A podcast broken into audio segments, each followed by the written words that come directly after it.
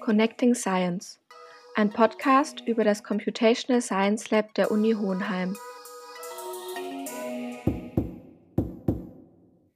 Herzlich willkommen zu einer neuen Folge Connecting Science. Ich bin die Gina Marie Schön, dass ihr eingeschalten und vor allem Lust habt, Wissenschaft mal ganz anders und vor allem auch leicht erklärt kennenzulernen.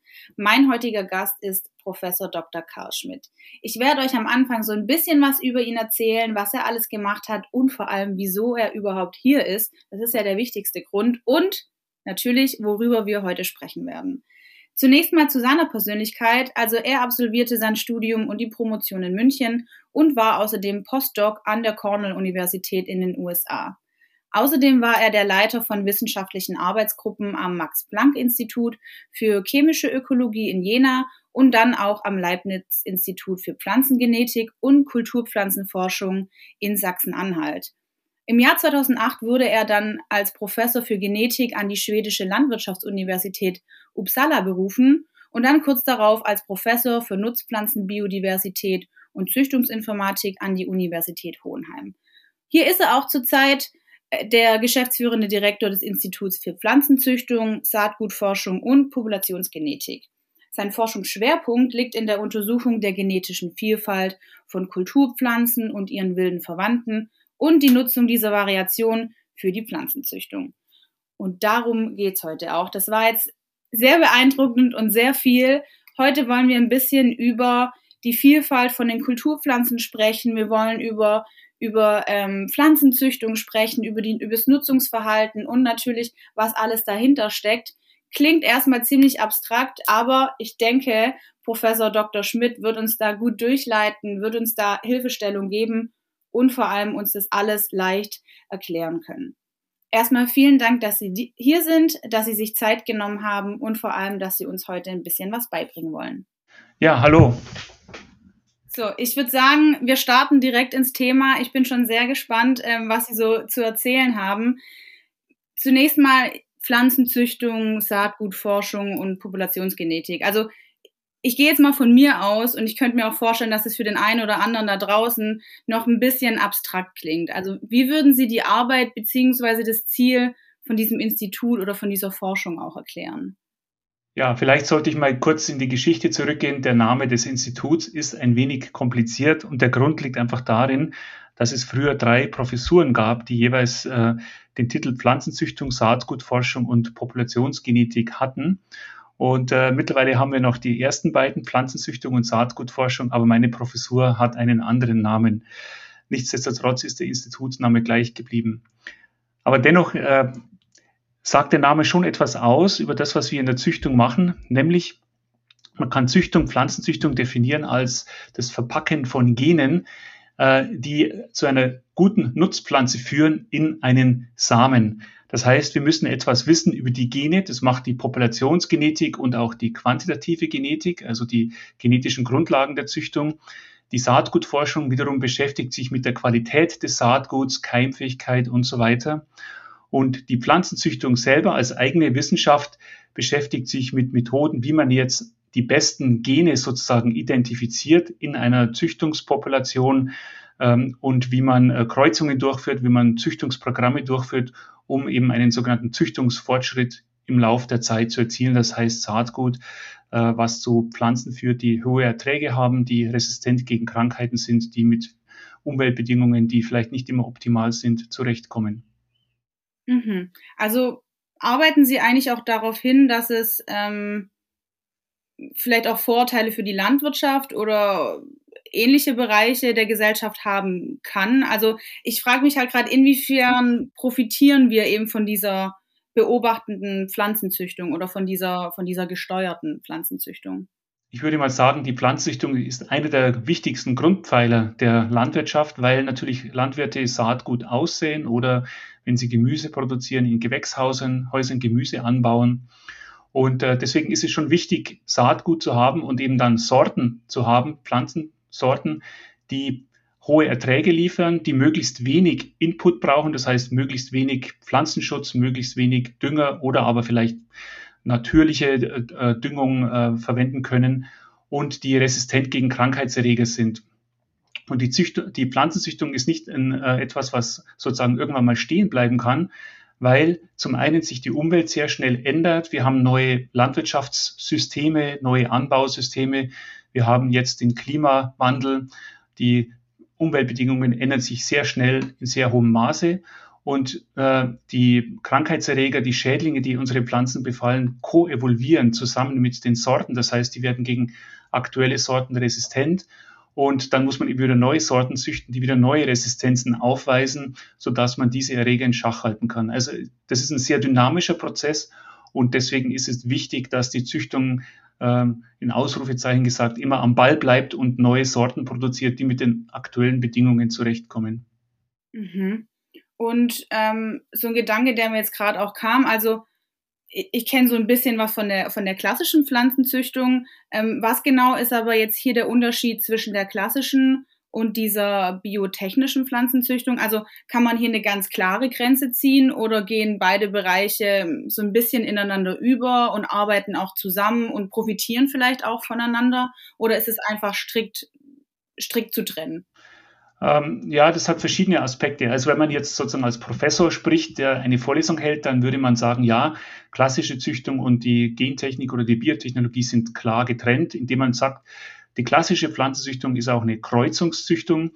Das heißt, man verkreuzt Eltern, die sich in äh, ihrer Genetik unterscheiden, das heißt in ihrer genetischen Zusammensetzung.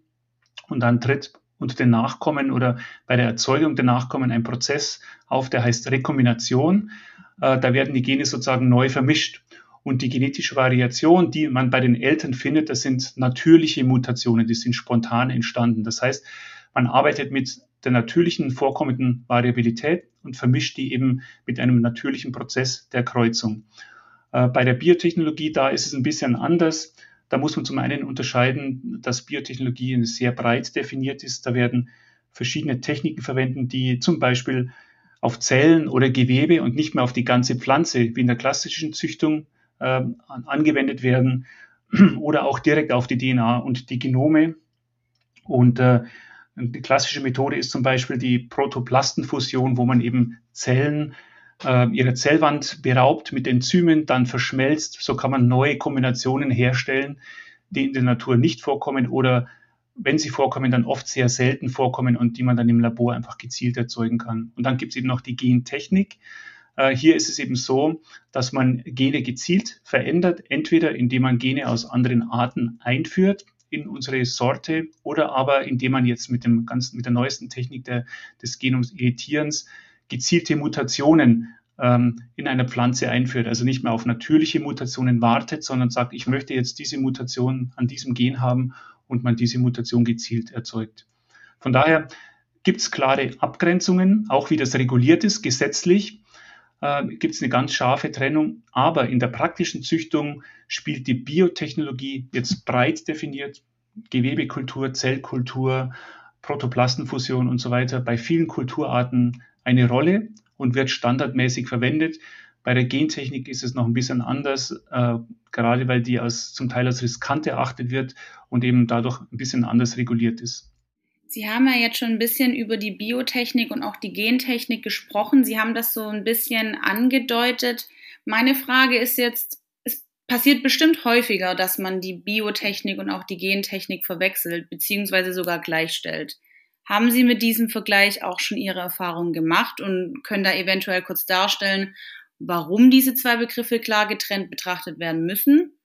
Oder ist vielleicht an dem Vergleich sogar was dran? Gut, also das ist ein sehr komplexes Thema, aber äh, einfach dargestellt, wie gesagt, ist so der, das Unterscheidungsmerkmal, ähm, auf, auf welcher Ebene man ist. In der klassischen Züchtung mehr auf Ebene der Pflanze, in der Biotechnologie und in der Gentechnik mehr auf der Ebene entweder der Zelle, des Gewebes oder der DNA und des Genoms. Wichtig ist aber schon zu betonen, dass sowohl die viele biotechnologische Verfahren, grob gesagt, von der Natur abgeschaut sind. Das heißt, die Gifte, die zum Beispiel da verwendet werden, um ähm, chromosomale Veränderungen zu machen, die kommen, das sind Gifte, die aus Pflanzen isoliert werden und die die Pflanzen nutzen, um irgendetwas mit ihren Pathogenen zum Beispiel zu machen. Ja? Also man wendet es nur an und schaut es von Natur ab. Ähnlich ist es bei der Gentechnik, wo man ein Gen von einer Art in eine andere überführt, also ein ganzes Gen. Auch das kommt in der Natur vor. Es gibt mittlerweile Untersuchungen, die zeigen, dass sozusagen der Gentransfer über Arten hinweg mit Hilfe von dem gleichen Bakterium oder verwandten Bakterien wie das, was wir in der Gentechnik verwenden, sehr häufig vorkommt. Also man hat mittlerweile hochgerechnet, dass mehrere Tausenden von Arten natürlicherweise gentransformiert sind. Das bekannteste Beispiel ist die Süßkartoffel. Jede Süßkartoffel, die wir essen, ist ein natürliches Transgen, weil im Lauf der Geschichte mit das Agrobakterium, das ist eines der Vehikel, was wir in der Gentechnik verwenden, eben Gen, äh, die Pflanze infiziert hat und äh, sozusagen fremde Gene eingeschleust hat.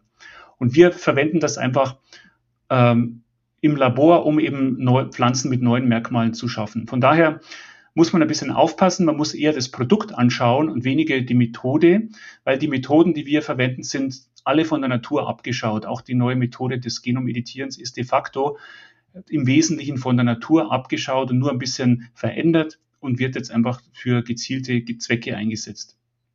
Mhm. Okay, ähm, also können wir die Zuhörer äh, oder die, die Zuhörenden dahingehend beruhigen, dass ähm, da nicht sonderlich ähm, schädlich mit Nutzungspflanzen umgegangen wird oder wir nicht schädlich in die Landwirtschaft eingreifen, wenn wir das ähm, mal so zusammenfassen. Ja, also das ist natürlich jetzt so, es hat sich früh eine starke Kritik an der Biotechnologie und der Gentechnik entzündet, vor allem an der Gentechnik. Zum einen, weil sie den klassischen Sortenschutz ein bisschen aufhebt. Äh, äh, gentechnisch veränderte Pflanzen können patentiert werden bei uns in Europa. Und das hat natürlich viele Kritiker auf den Plan gerufen. Dann wurde diese Technologie als riskant eingestuft.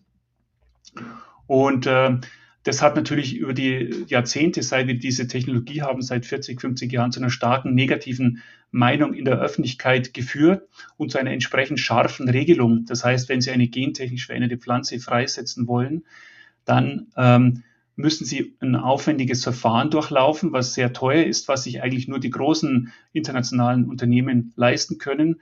Deswegen gibt es auch relativ wenig ähm, gentechnisch veränderte Pflanzen auf dem Markt, zumindest in Europa. Da gibt es praktisch gar keine, da wird nur ganz wenig angebaut in einigen Ländern. Und äh, das hat zu dieser Kritik geführt. Aber ähm, so diese Gefährlichkeit, ähm, die man immer beschworen wird, die kann man, die hat man bisher nicht gesehen. Also es werden jedes Jahr Millionen von Hektaren mit gentechnisch veränderten Pflanzen angebaut und es gibt keine unmittelbaren schädlichen Auswirkungen dieser Pflanzen auf die Umwelt oder auf den Menschen. Also da wird aus meiner Sicht das Risiko hier im Durchschnitt klar überbewertet.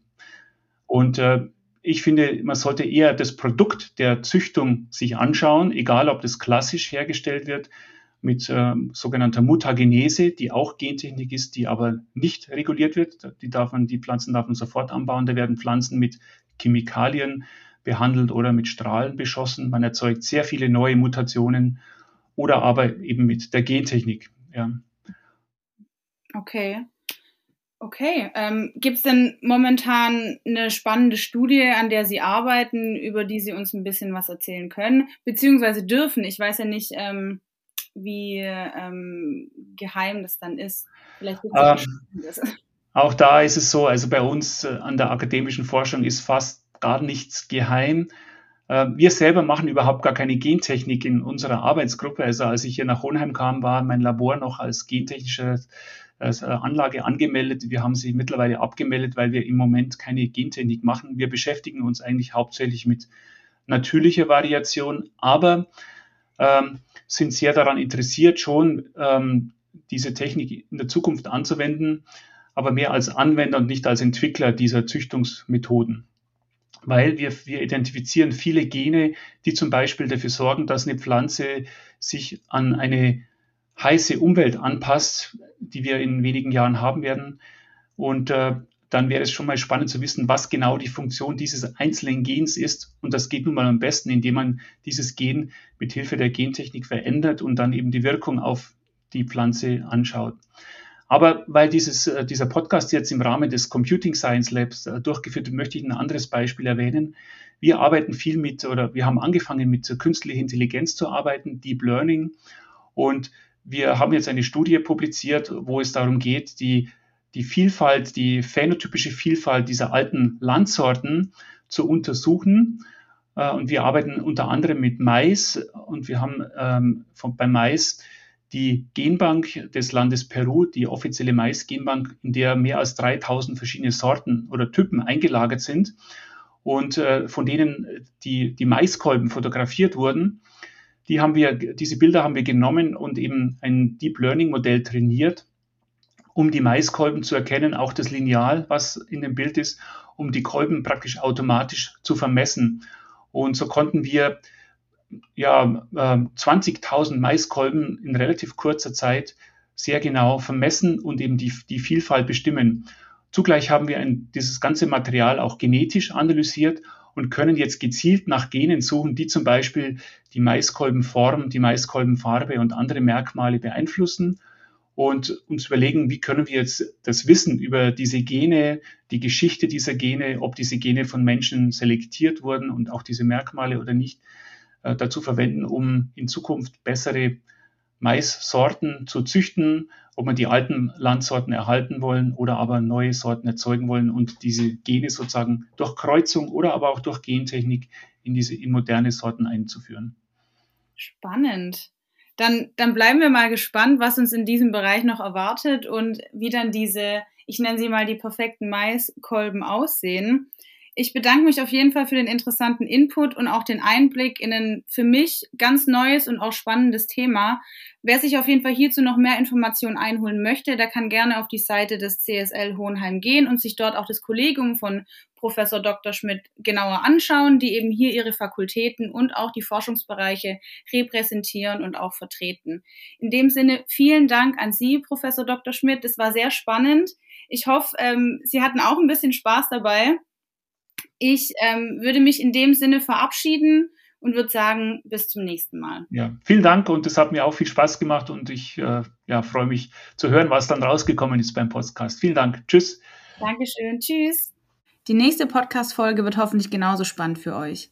Getreu dem Motto No Risk, No Fun wird Professor Dr. Monika Gede-Trapp ihr Wissen über Risikomanagement teilen und vielleicht ja das ein oder andere Geheimnis über die Bitcoins lüften. Wir hören uns. Bis dann. Das war Connecting Science, ein Podcast über das Computational Science Lab der Uni Hohenheim.